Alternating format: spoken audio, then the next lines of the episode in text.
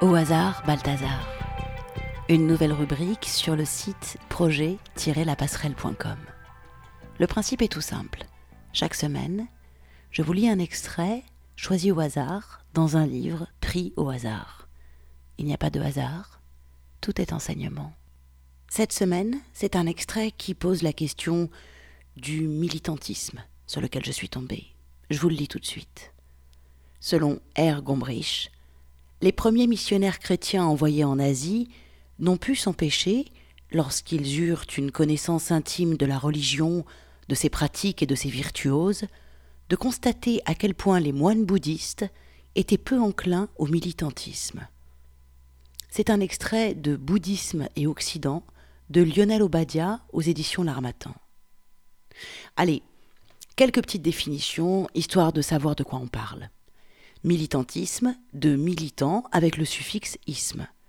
Activisme, prosélytisme, zèle dont une personne fait preuve en vue de rallier des personnes à une cause. Militant, du latin militare, être soldat, faire son service militaire, qui lutte, qui attaque, qui défend une cause ou idéologie, qui paie de sa personne. D'origine guerrière, le thème est issu de la théologie, puisque longtemps l'adjectif militant a qualifié l'Église qui combat ou qui lutte, ou les membres de la milice du Christ. Se battre pour la liberté, entrer en guerre pour un monde meilleur. Comme dit mon beau-père, quelle est la différence entre un char de droite et un char de gauche? Après 1789, la grande révolution française, est venue la terreur, où on guillotinait à bras raccourcis. Soit tu es avec nous, soit tu es contre. Pas de juste milieu. La raison a foutu le camp, il n'y a plus que l'émotionnel qui par essence n'est jamais rationnel. Il y a la vérité, et tu dois t'y plier. Car le isme mène au dogme et à la rigidité. Derrière chaque isme se cache un extrémisme. Isme, suffixe utilisé pour former un nom correspondant à une doctrine, un dogme, une idéologie ou une théorie, qu'elle soit religieuse, politique ou scientifique. Ce sont des militantes pour le droit des femmes, qui ont œuvré pour la loi de pénalisation du client, rendant les conditions de travail de tous les travailleuses et travailleurs du sexe encore plus précaires et dangereuses. Ce sont des militants bouddhistes qui exterminent des musulmans au nom de leurs croyances, tout comme les chrétiens, les musulmans, les hindouistes ont massacré pour répandre leurs bonnes paroles. Méfiez-vous des ismes, quels qu'ils soient. Féminisme, syndicalisme, socialisme, capitalisme, anarchisme, jaunisme. Ça part souvent d'une bonne idée, d'un sentiment juste, mais peu à peu le point de départ disparaît et il ne reste plus que le dogme, que les il faut, on doit, à cause d'eux.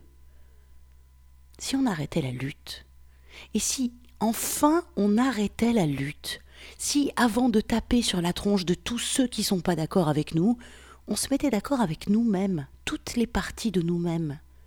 Si on changeait nous, parce que c'est notre choix, et si le voisin veut pas changer, ben c'est comme ça. La liberté implique de s'occuper de son cul.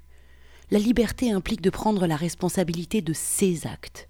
Et être libre, en obligeant les autres à adhérer à notre vérité, ben, ben c'est pas être libre. Allez, on se quitte avec quelques petites phrases de Castaneda qu'on peut se répéter à l'infini, je crois, comme un mantra.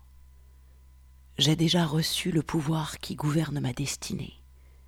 Je ne m'attache à rien pour n'avoir rien à défendre. Je n'ai pas de pensée pour pouvoir voir. Je ne crains rien pour pouvoir me souvenir de moi-même.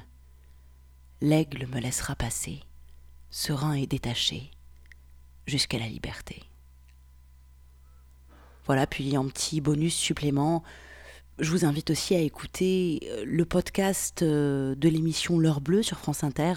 C'est des lectures euh, du texte autocritique de Edgar Morin qui parle des fétiches et qui parle de cet étrange phénomène de la pensée magique. C'est très très très intéressant. Eh bien voilà. Au hasard Balthazar, c'est terminé. Je vous retrouve la semaine prochaine. Prenez soin de vous.